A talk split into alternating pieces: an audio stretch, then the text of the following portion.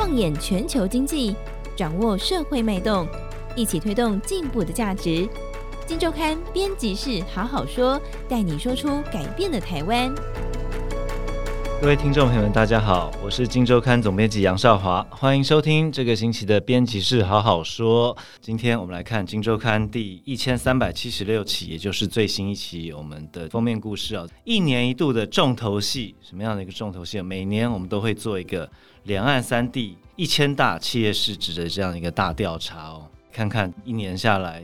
以市值来看的话，两岸三地最强的企业谁？潮起潮落的一个状况啊。那每一年我们在做这个专题的时候，其实也会有点像是帮所有的读者、听众朋友们来做一个例行 check check 什么的中国的经济的状况。那我想，尤其今年在全球的主要经济体，他们都各自不易陷入一个经济整个成长的状况有点迟滞，或者是甚至衰退的这样阴影当中。其实早在去年底或今年初的时候，大家就认为中国经济是今年可能最应该被高度关注的一个。经济体啊，为什么？而且它这个，因为在今年初正式走出风控的这样的一个状态，整个的经济活力应该是要起来。那在整个全球范围的格局底下，它看起来是最有机会撑住全球经济的一个重要的一个地方。到了五月份第一季的数字出来，然后整个经过了解封这段时间之后，《金周刊》趁着这一次机会，也好好深入的探讨一下。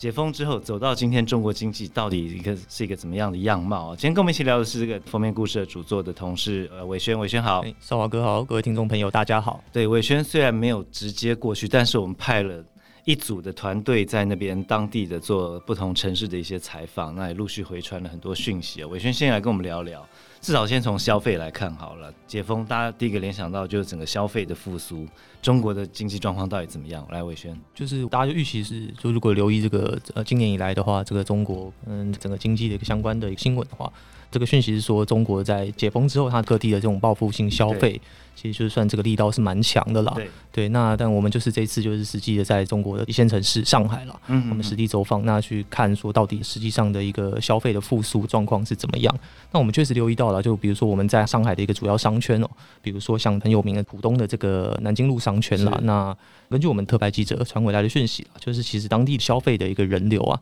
比如说这种逛百货啊，然后这种逛可能一些高端的这种奢侈品的商店的一个人流，其实都是非常的旺的了。那确实某种程度是反映说，哎，真的好像大家，呃，包括我们这次也采访了一些上海在地的台商啦，他们自己的观察也是说，确实中国民众闷太久了啦，就是因为过去，特别是过去一年，可能这种经历过。不断的这种风控在解封，又风控又在解封的这种过程哦，那他们这个 消费其实整个是受到相当程度的一个压抑了。对，所以今年以来，他说，特别是可能过去两三个月，确实可以看到这个出游的人潮啊，包含这个他们可能国内的这种各个航班的订购的机票的这种成长啊，或者是说各地的零售啊，或者是民生的这种消费等等的，其实。报复性的这种成长，这个力道确实是蛮强的。但是其实我们有留意到另外一个现象，就是说，其实我们看整个趋势，确实这个消费是在复苏了。但其实我们有这次有观察到一些现象，是说。刚刚提到说消费可能很强，但它可能比较集中在这种所谓中高端的一个消费品项。哦、但其实蛮多的这个在地的台商给我们的反馈是说，他们其实就是其实去看很多比较是一般的这种商场，嗯，其实他们觉得人流是有在慢慢的回来了，但是他觉得那个。力道或者说那个情况，其实跟疫情前相比，还是有蛮大的一个落差了。对，那当然这部分其实就有不少在地的一些台商或者是经济学者提出一些观察了，就是说，因为疫情期间让整个中国消费走向一个 M 型化，啊、应该说财富啦，让中国的一个财富、民众的财富走向一个进一步的 M 型化，结构变了。所以其实高端的民众或者说大老板，他们其实可能在疫情后反而是更有钱的，他们消费力道是更强的。但是很多的大部分的中国的一般民众，他们因为官方在疫情期间其实。并没有给一般民众有什么政策上的一些补贴了，对对，那他们在经过疫情的摧残之下，其实不安全，不安全。对这个是，而且所得各方面，因为之前包含房地产的一个受到压抑，他们其实各方面的一个财富所得其实受到相对前几年其实是就少蛮多的啦，所以当然就是一定会影响到他们的一个消费这样子。对对，消费其实我们刚刚讲到这个时候看有一个好处，就是第一季的数据公布出来嘛，那。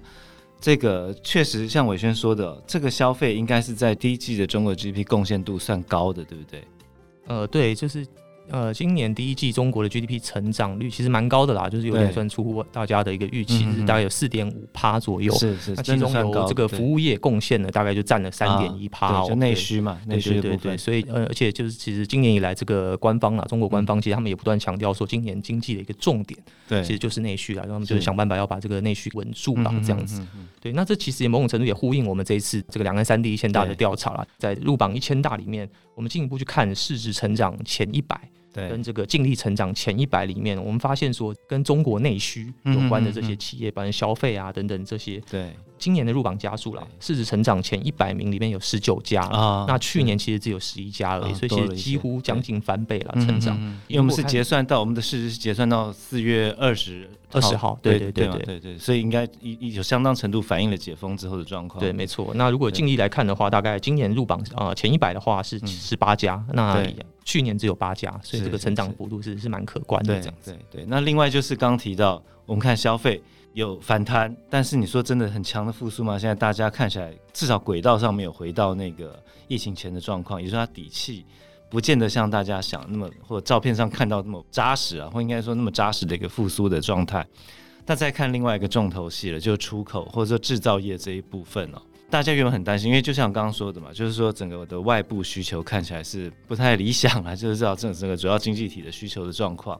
但中国好像缴出了不错成绩单，但我们这一次到底看到了什么？伟轩？中国在前不久，大概在四月中的时候，他们公布了今年三月出口的一个表现了。那它是出口是年增率是十四点八 percent，有双位数的成长，非常厉害。这其实是打破了大家的预期，因为大家原本预期是不仅没有成长，应该还是要衰退，而且衰退幅度应该是蛮大的。对，我记得那时候大家之前估可能是衰七 percent 左右，所以一来回可能差了二十个二十个百分点。对，对，所以这个差距这么大，那、嗯、大家就想说，哎、欸，那到底问题出在哪？哦，对，对，那我们这次其实有访问到蛮有名的中国经济学家陶东了，那他其实是跟我们跟我们坦言说，他看不太懂了，对，他就是说这个数据可能还要进一步，因为大家之所以这一次会猜错，其实某种程度都是因为。他们在预估这个出口的表现，很大程度都会参考一些港口，对，就是中国沿海港口的一些订单，或者是说这个空柜等等的一些状况，然后去做一个主要经济体的需求状况。对对对，但是他发现说这一次三至少三月的数据好像看单用这些港口数据看不准，就是其实是严重的误判了。所以他其实在说，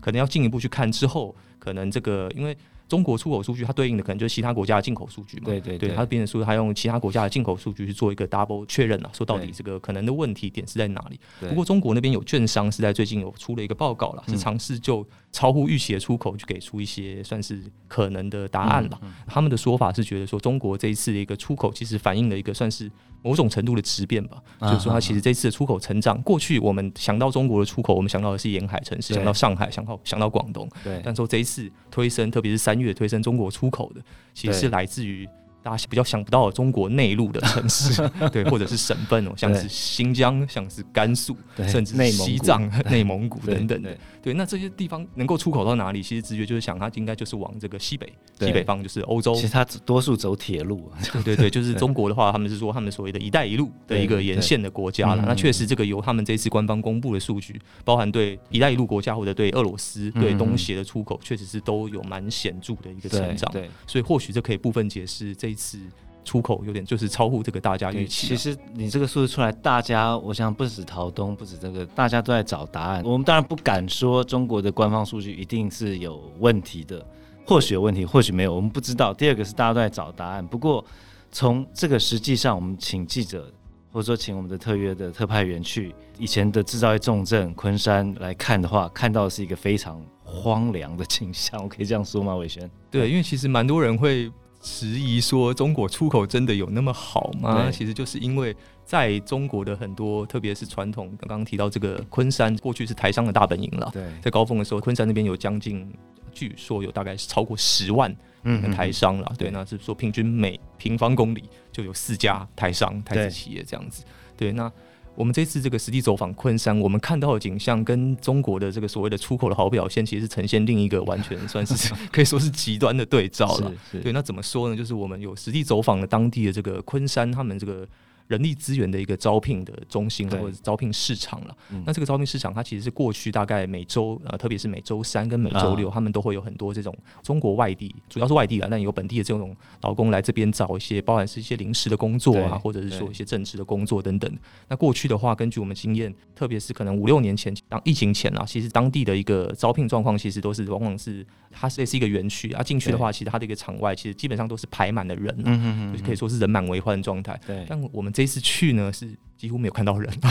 对，我 看照片，我在想这是怎么怎么一回事？是一个蚊子馆吗？对对对，就进去我们发现说，哎、欸，它确实是还是有企业在招聘，但那个摊位非常的少，大概只有四五家企业。嗯、然后对我们有留意到它有一个电子看板了，那上面确实有列出一些企业，包含像我们的红海、富士康，其实有在那个电子看板有 po 出说，哎、欸，他们现在是有缺的，嗯、但确实我们看到这个现场状况是几乎来几乎没有人了。对，那确我们也跟当地的几个昆山台商聊了，那他是跟我们说，确实在过去的这一年，嗯、这一两年，这个台商移出去，随着这个供应链的移转，哦、特别是在去年四月上海封城之后，嗯、很多的这个欧美的这种品牌客户要求，所以很多台厂都跟着配合移转哦。那据统计啊，不完全统计啊，嗯、就是说当地台商跟我们分享，是说大概目前在一个苏州。昆山的一个状况，大概是有三分之一的对比几年前，大概有三分之一的台商是已经完全离开了。嗯嗯嗯、对，那剩下三分之二的没有离开，他们可能一些各种原因没有办法离开的。但据说他们大部分的产能其实也相当程度的已经转移出中国了。是是，所以这就是可以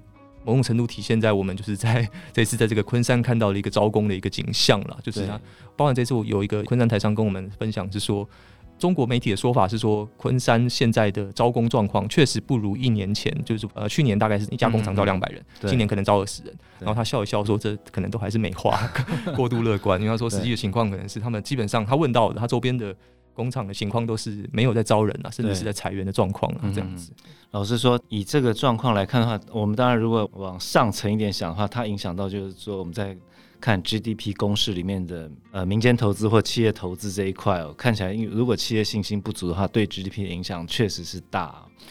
那我们也知道，中国这边刚刚换了一个新的总理李强上任了，他似乎是因为他有上海经验，大家认为他稍微务实一点。他有没有看到什么样的问题？他出手的起手式是怎么做的？对，就是刚刚谈到说，其实官方其实就是今年的一个中国经济的重点，其实就是要稳住这个内需嘛。所以其实我们也留意到，这个新任总理李强，他在今年两会之后上任啊，确实也推出了很多，大部分的政策都是偏向于说是要稳住民气，或者是说稳住这个外资的一个信心啦。那那其实他就是等于在有不同的场合，他都有讲话说中国会持续坚持改革开放的道路啊，嗯、然后我们也会公平的对待所有不同的所有制，所以所有制就是可能国营啊，或者是民营包，或者是外资、嗯、啊，强调会特别强调说会平等对待了，嗯、那一样是会持续加大这个开放的力度。民间企业的信心，对对，那确实就是在他的两会后的一些对外的一些讲话之后，其实我们留意到中国这个各省啊，地方政府其实也都有陆续的推出了一些振兴。民营企业新型的政策，那但其中一个比较特别的是，比如说海南，还有在前不久又发布了一个政策，里面呢，它是强调说，对民营企业，他们官方要落实少补、少诉。慎压，也就是少捕就是不要抓捕。对，对我看到这个我就觉得很好笑，所以以前就是多捕多压。对，以后以前可能就是只要民营企业有一点，或许在他们认定有可能有贪腐或什么的嫌疑，他们可能就是不管三七二十一先抓来说。对，但这一次的情况就是他们看起来就是试图想要去提振这个民营企业的信心了，所以。看起来好像就是尽可能想要让民营企业有更多的他们自己的一个施展的空间。是是，对。但是我知道我们这次访了这个《经济学人》的中国首席经济学家，他怎么看李强目前的动作？呃，是，他是说确实从一些政策里面可以看到，比如说他还提到是说最近一次的中国的一个国务院常务会议，他有观察到了李强说要帮助企业稳住出口订单，那也强调说要去实施这种国家助学贷款。所谓的这个免息啦，还有这种本金的延期的一个偿还政策了。嗯、那他说，从这几个政策可以看到两点，就是说他认为李强其实是一个相对务实的，他知道中国经济的现在问题是在哪里。因为其实他刚刚提到这个政策的话，他说其实中国现在主要问题一个就是出口放缓，那另外一个就是今年失业率非常的高了。现在从去年七月到现在，中国青年失业率大概都维持在大概二十帕左右的一个高位了。对，所以。他认为李强基本上是，就是因为李强过去也有在地方政府这个特别在浙江等地的经验啊，实务经验，所以他认为说他其实对这个经济还算是相对熟悉的了。而且目前大家的解读是说，习近平把他提拔上来，虽然之前部分人认为说他就只是一个习近平的执行者，或者讲难听点就是个工具人，对对。但是其实现在也有不同的解读了，或者说现在其实蛮多的解读更倾向于认为说，正是因为习近平信任他，嗯所以其实某种程度会给他等于是说更有更多的一个权力的一个下放，对，可以让他去可能依依照他自己的意志去完成一些推展一些可能会试图振兴或者是恢复这种民企业或者外资的这种新型的政策。所以看起来应该说有有许多的困难挡在中国经济前面，至少不管我们刚刚谈到消费，从制造业，但是政策看起来是对上了。那我们从这次的一千大里面有看到什么特别的搭在政策风口上的一个新的起来的一些产业吗？呃，是，就是除了刚刚提到的这个内需的一个复苏之外，我们也留意到是说，包含去年这个很热的，或者说这几年其实都很热的这个中国的电动车了，或新能源，今年更热了。应该说至少去年了。我们有回顾，主要是一个去年的状况。去年，对，去年整年的话，其实中国的一个新能源企业，包含这个我们知道统计金榜加速的话，今年我们的统计是。一千大里面跟电动车、新能源相关的有一百零一家了，去年是七十四家，所以进步的幅度算蛮大的。但是如果我们看这个今年初以来，其实整个因为包含这个外部的需求，全球经济这个需求转弱了，然后中国出口表现其实没有那么好，所以其实新能源呃相关产业其实今年以来的一个表现又稍微回落了，这样子、哦、下来一些。对对对。那另外的话，我们有留意到是军工了，跟这个国安军工、半导体相关的。哦、中国也热军工。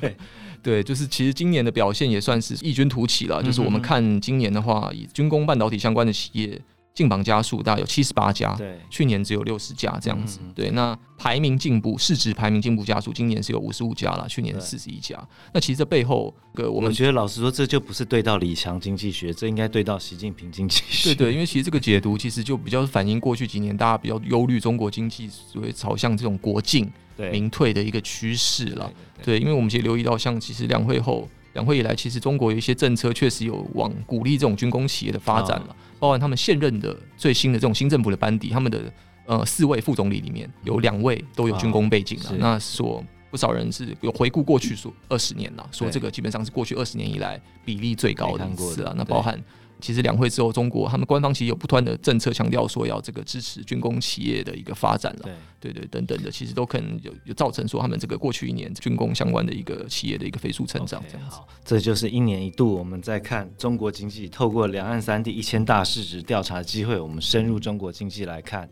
看到的是解封之后一个经济反弹或复苏的一个期待。那